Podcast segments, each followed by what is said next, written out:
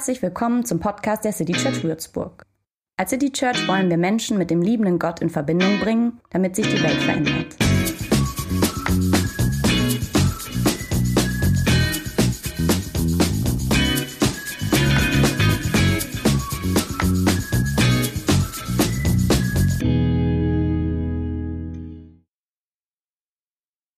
Das sieht schon ein bisschen lustig aus hier von hier vorne, so die vielen Reihen und die wenigen Menschen. Schön, dass ihr da seid. Ähm, ich habe ebenso gedacht, die Zeiten, wo ein Gottesdienst so eine der wenigen Gelegenheiten ist, wo man sich mit vielen Leuten in einem Raum treffen kann, legal, die sind ja vielleicht jetzt dann bald vorbei und dann ist ja auch gut. Und das schöne Wetter trägt dazu bei, dass wir ein Gottesdienstchen hier feiern zusammen. Ich hoffe, ihr genießt es auch ein bisschen die Stille, sogar die Kühle hier drin. Und die Gedanken, die ich dabei habe, die sind eigentlich auch recht einfache. Zum Thema Gebet, warum Beten hilft, haben wir den Gottesdienst genannt. Stell dir vor, ein Gebet wäre wie so ein Kärtchen, auf das du was schreibst und es an einen Luftballon hängst und steigen lässt. Zum Kärtchen ist ja dann nicht viel Platz. Eigentlich sind ja nur Hochzeiten die Gelegenheit, wo man das noch ab und zu macht, ne? so irgendwie. Wo man dann immer hofft, dass die, die es veranstalten, daran gedacht haben, dass wenn das Kärtchen dranhängt, dass der Ballon dann genug, weil das so peinlich ist, wenn die dann so abwärts segeln. Ähm, das wollte ich gar nicht sagen. Ja, wenn es ein Gebet wäre, was da drauf passt, dann würdest du dir genau überlegen, was du drauf schreibst, weil auf so einem Kärtchen ist nicht viel Platz. Du würdest das draufschreiben, was dir wirklich wichtig ist, dass es da oben dann auch gelesen wird. Und dann frickelst du es an diese Schnur und es ist genug Gas drin. Das Ding steigt tatsächlich bergauf. Drei Meter über dir wird es schon vom Wind gepackt ähm, und abgetrieben, aber du hast Glück, es schafft es gerade so über den hohen Baum der Nach des Nachbarn und dann steigt es und steigt es und steigt es dein Gebet. Du läufst noch auf die Straße, um es länger sehen zu können. Der Wind nimmt es mit, aber es steigt, dein Gebet. Und ein paar Minuten später ist es nur noch so ein Punkt am Himmel und dann siehst du es nicht mehr. Es ist dann auf dem Weg zu dem, der es hoffentlich liest.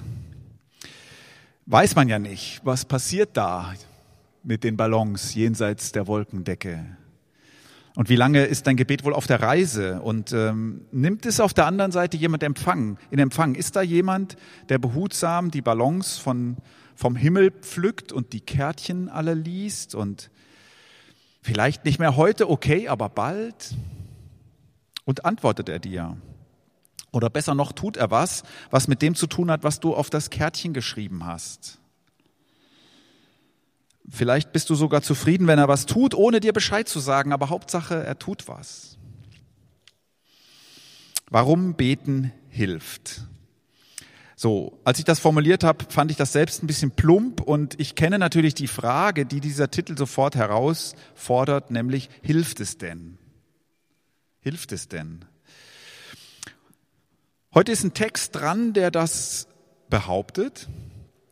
Und ähm, das Gute an diesem Text ist, du kennst ihn nicht. Also ich kann nicht ganz sicher sein, dass du ihn nicht kennst, aber die Chance ist groß. Ich kannte ihn jedenfalls nicht. Ähm, ich hatte ihn noch nie gelesen vorher. Er steht nämlich im Buch Jesus Sirach. Dieses Buch gehört, wenn man es platt sagt, nicht so richtig zur Bibel. In der katholischen Bibel, Einheitsübersetzung zum Beispiel, steht es natürlich drin. Was heißt natürlich, da steht es drin, da gehört es dazu. In der evangelischen nicht. Luther oder so.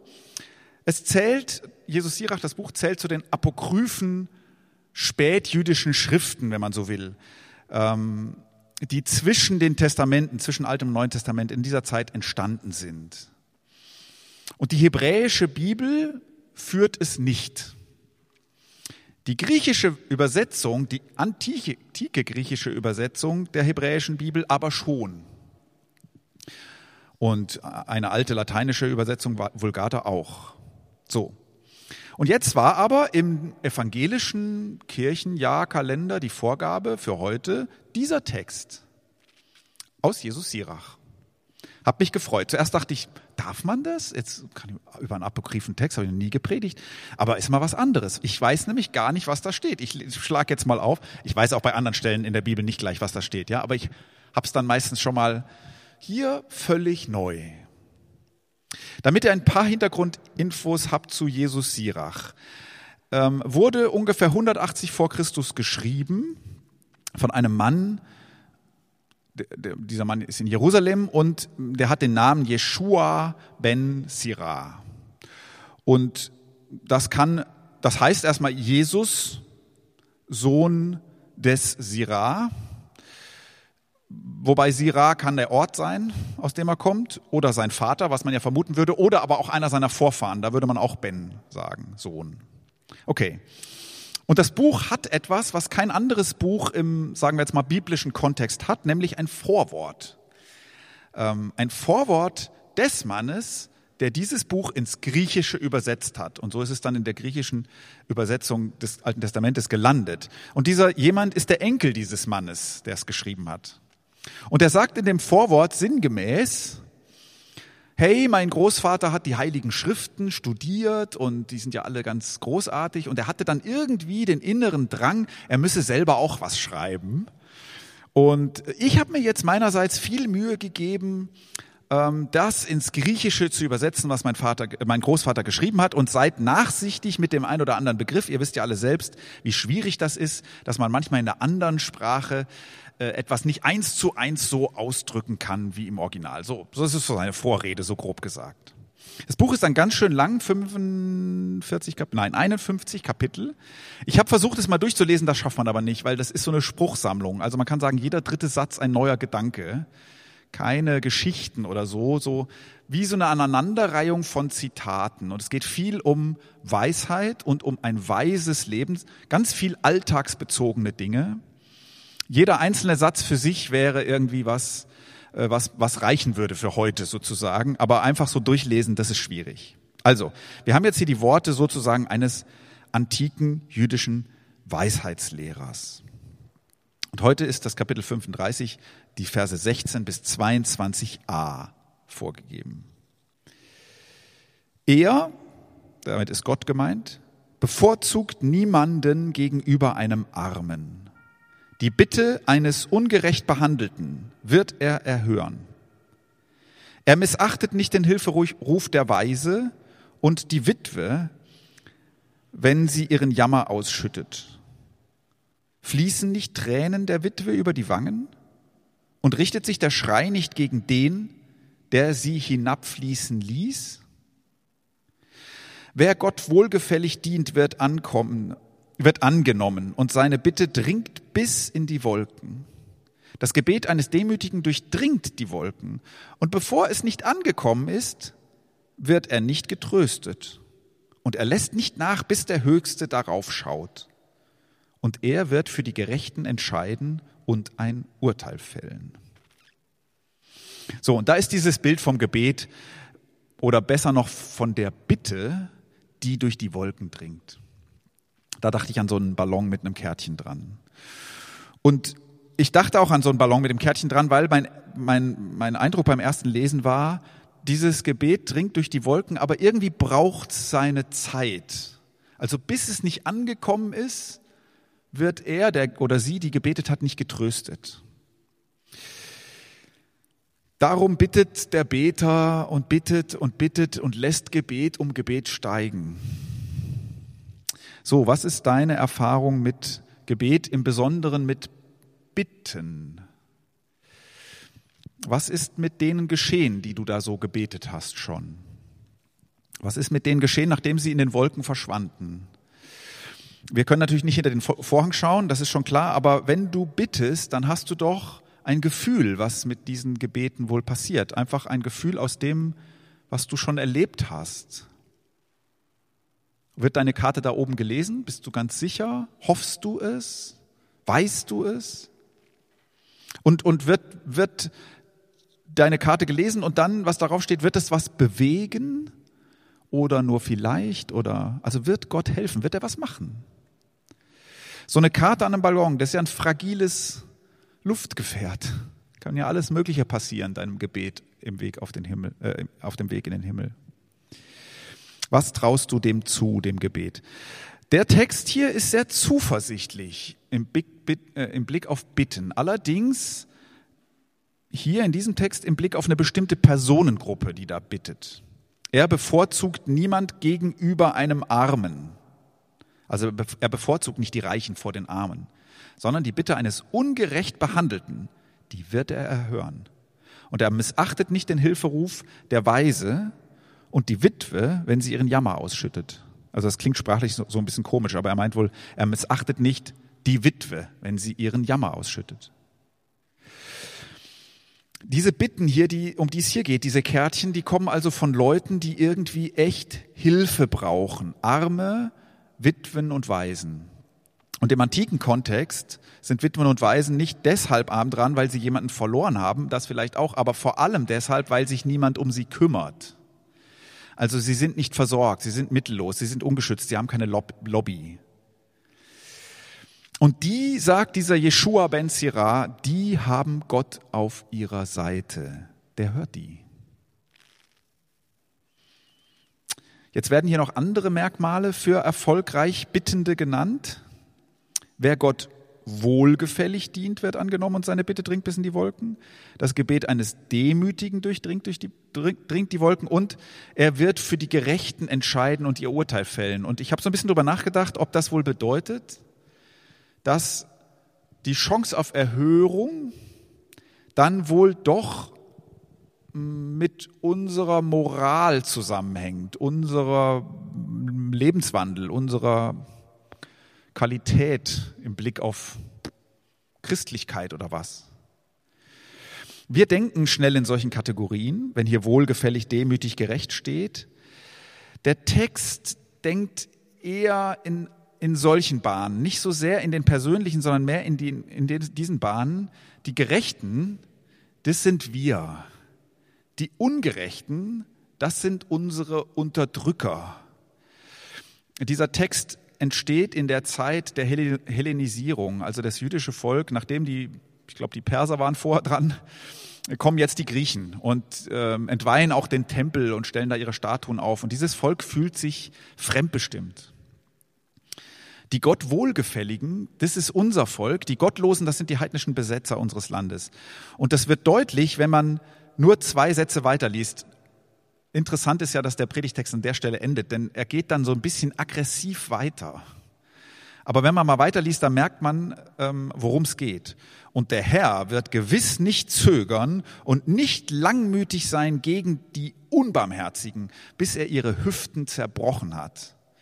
An den Völkern wird er Vergeltung üben, bis er die Menge der Gewalttätigen entfernt und die Zepter der Ungerechten zerschlagen hat. Also hier denkt jemand in diesen, da gibt es die Ungerechten und deswegen sind die anderen unterdrückt.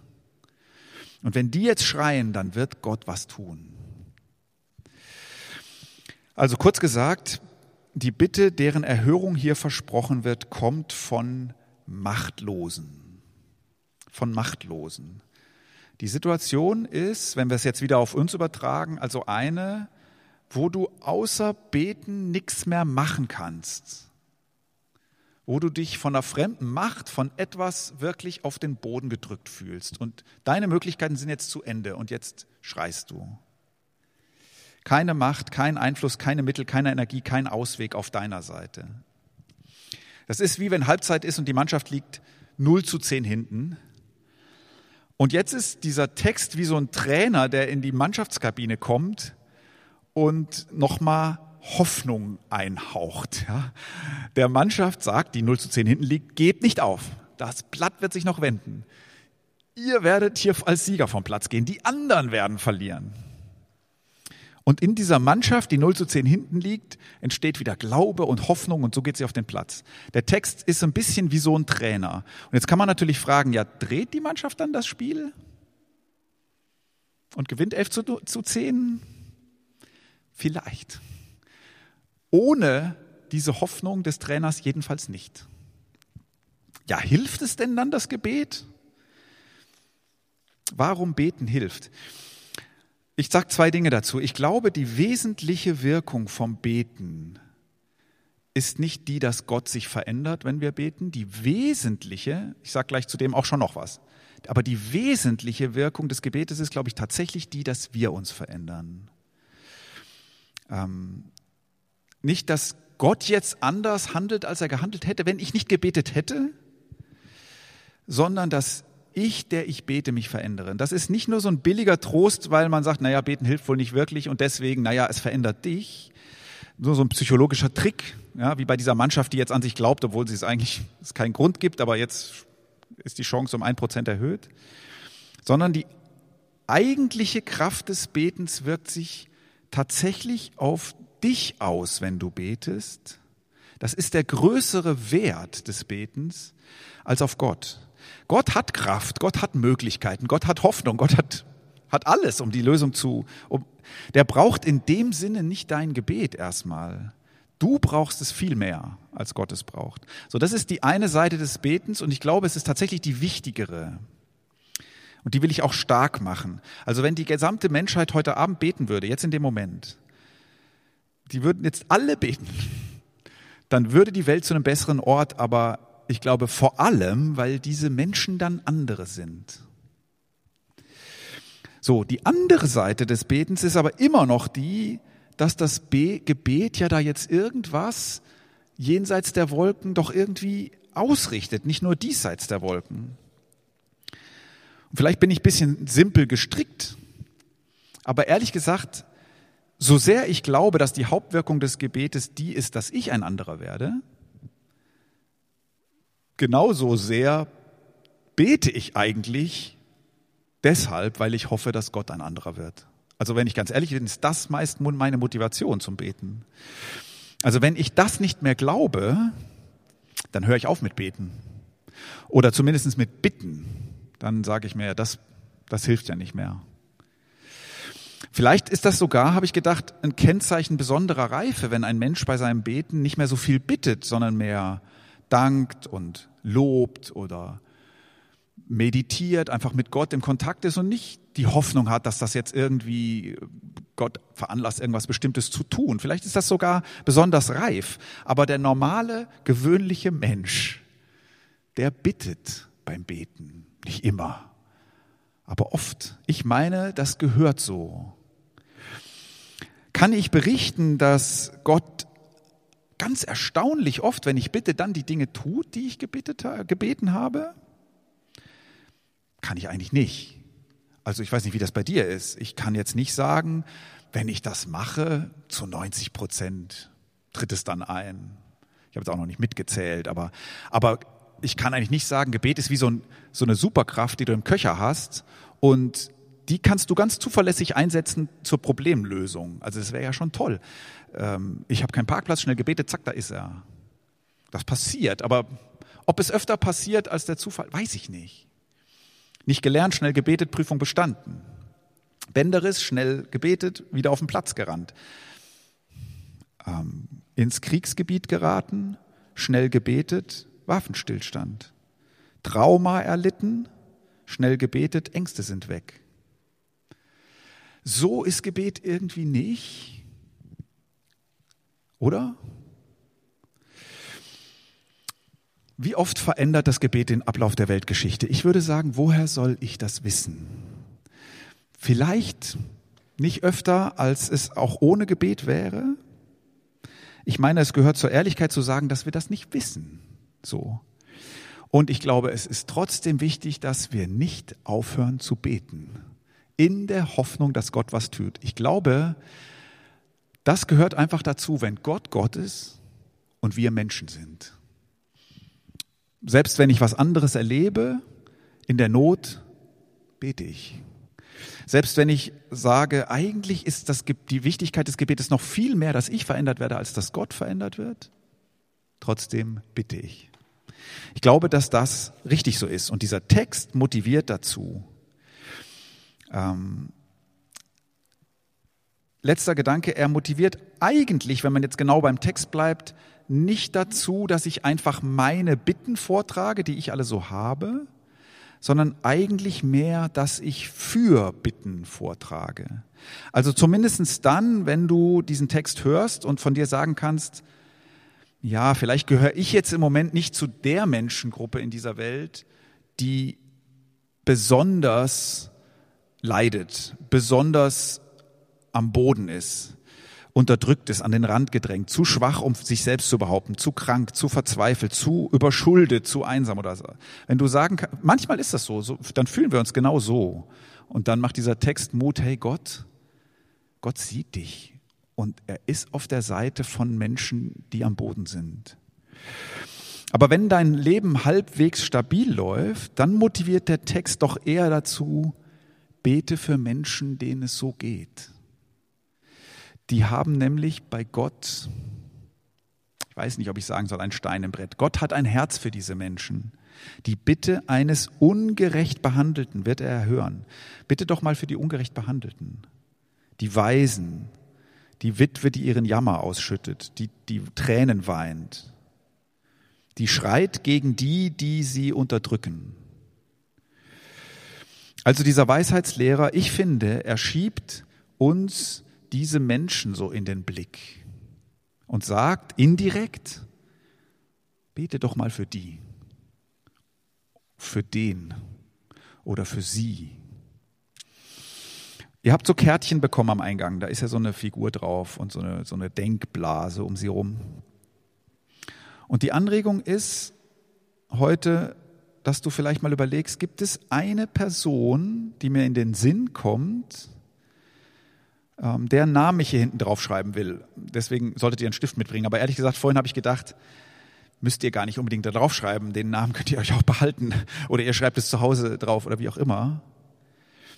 Ähm, aber überleg mal, wer geht dir durch den Sinn? Ich sag mal so, jemand, wo du sagst, ich würde jetzt nicht mit ihr tauschen wollen.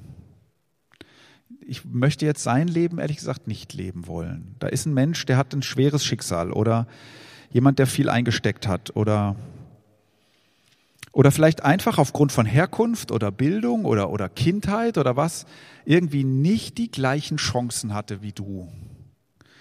Oder irgendwas ist passiert in seinem Leben, ein Unfall oder eine Diagnose, ein Verrat, eine Gewalttat. Und da steht man nicht so schnell wieder auf. So, da ist man nicht nach vier Wochen wieder fit. Oder jemand wird gemieden, gemobbt, nicht angerufen und eingeladen, nicht wertgeschätzt, äh, nicht, nicht entdeckt, nicht gefördert, nicht. Und du kennst die Person und merkst das irgendwie, ahnst es oder so. Also für wen denkst du, möchtest du mal beten? Und entscheide dich für eine Person. Auch wenn es mehrere gibt, entscheide dich mal für eine. Und mein Gedanke ist, wenn dieses Kärtchen in deinem Portemonnaie steckt oder sonst wo, und immer wenn du es siehst, denkst du an diese Person und schickst so einen Ballon zum Himmel. Und ganz sicher wird dich das verändern. Und dieser Text sagt, es wird auch Gott verändern. Ja, weil der ist auf der Seite derer, die Hilfe brauchen. Die weinen und nichts dafür können, dass es das Leben mit ihnen nicht gut meint.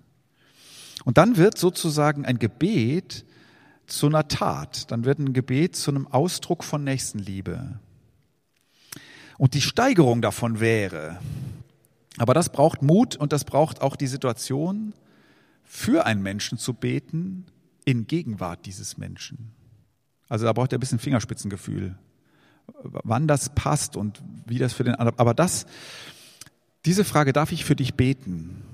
Denn dann wird ja das Gebet selbst für diese Person zu einer göttlichen Zuwendung durch deine Worte.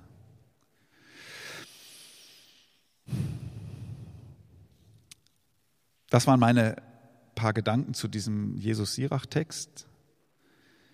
Ähm, der Impuls ist, bete weiter. Bitte, wie ein Kind. Ob du nun tausendmal erlebt hast, dass das hilft oder tausendmal nicht. Tu das weiter. Wisse, dass das Gebet vor allem dich verändert und dass das eine wirklich wichtige Wirkung des Gebetes ist. Und überleg mal, und das machen wir jetzt noch 60 Sekunden, ob dir eine Person in den Gedanken, in den Kopf kommt, die, die ein dauerhaftes Gebet brauchen könnte.